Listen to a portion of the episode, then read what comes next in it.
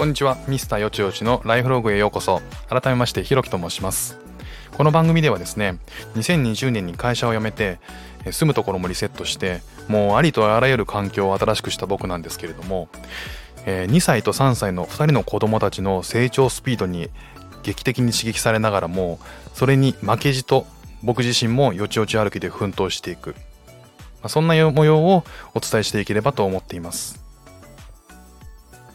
今日は12月の17日木曜日ですね、えー、昨日収録ができなかったので、えー、今日1個飛ばして、えー、隔離生活が残り2日となってまいりました、えー、昨日ですね、え PCR 検査の、え結果が、え出まして無事陰性がえ証明されましたので、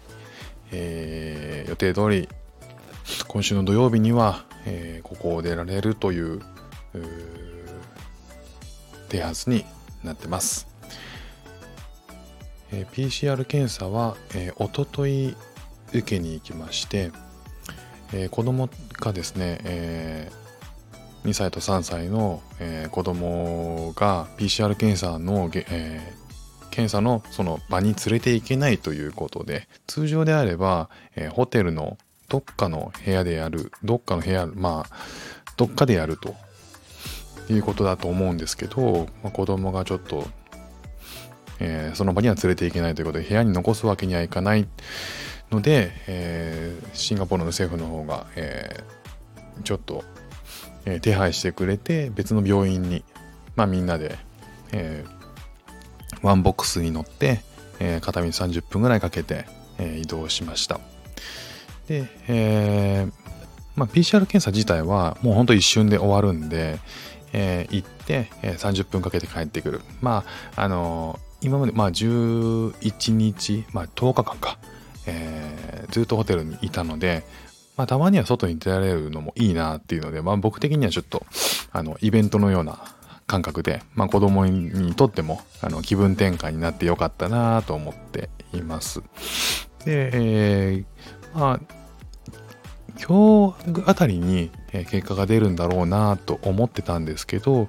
えっ、ー、と思ったより早く、えー、通知が来ました。であの SMS で、えー、あなたはネガティブでしたよっていうネガティブってまあ陰性ってことなんですけど、ネガティブでしたよっていう通知だけポコンと来て、僕結構、この陰性、ちゃんとまあ、陰性の証明がちゃんと出るっていうことは、えー、実は内心ドキドキはしてたんですよね。あの、100%じゃないっていうふうによく言われてた言われてると思うんでまあ万万が一何かあったら嫌だなみたいなのはまあどっかではありましたけどね。あのそれがね無事陰性が出てよかったらもうほんとほっとしてます。PCR 検査は、えーまあ、もし皆さん受けることがあったらねあのー、でしょう鼻から長い綿棒を入れるパターンとえー、唾液で、えー、採取して、えー、それで測るっていう、まあ、2つ今多分技術的には方法があると思うんですけどあの、まあ、よくニュースとかでねあの絵的に使われるのは鼻から綿棒を突っ込まれるパターンだと思うんですよね。僕はあの日本とここのシンガポールで2回 PCR 検査を受けて、え1回目よりもあの2回目、まあえー、先日の方が痛みは少なかったですね。でもしあのやることがあれば、えー、コツというかこんな風にやったらあの痛くないよみたいなあのそういうことを情報として得たので日本でもそれやってみたんですよ。でに、えー、日本でやったよりも、えー、先日やった時の方が若干技術が上がっていたのか僕の される側の技術が上がって上がっていたのか、えー、少し痛みが弱かったんで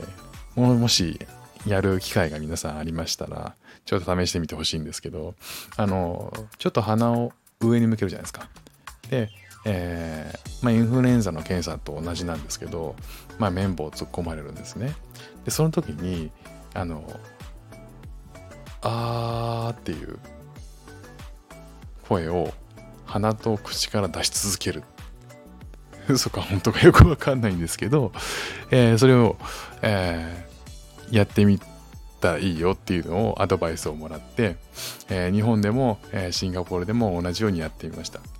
で、えー、わかんないです。それが本当に合ってるか間違えてるかわかんないんですけどこいつ何やってんだって思われてるかもしれないんですけどあの日本でやった時よりもその「あー」がより上手くなってたのかあのほとんど痛みなかったですね。もしあのやる機会があるようでしたらお試しください。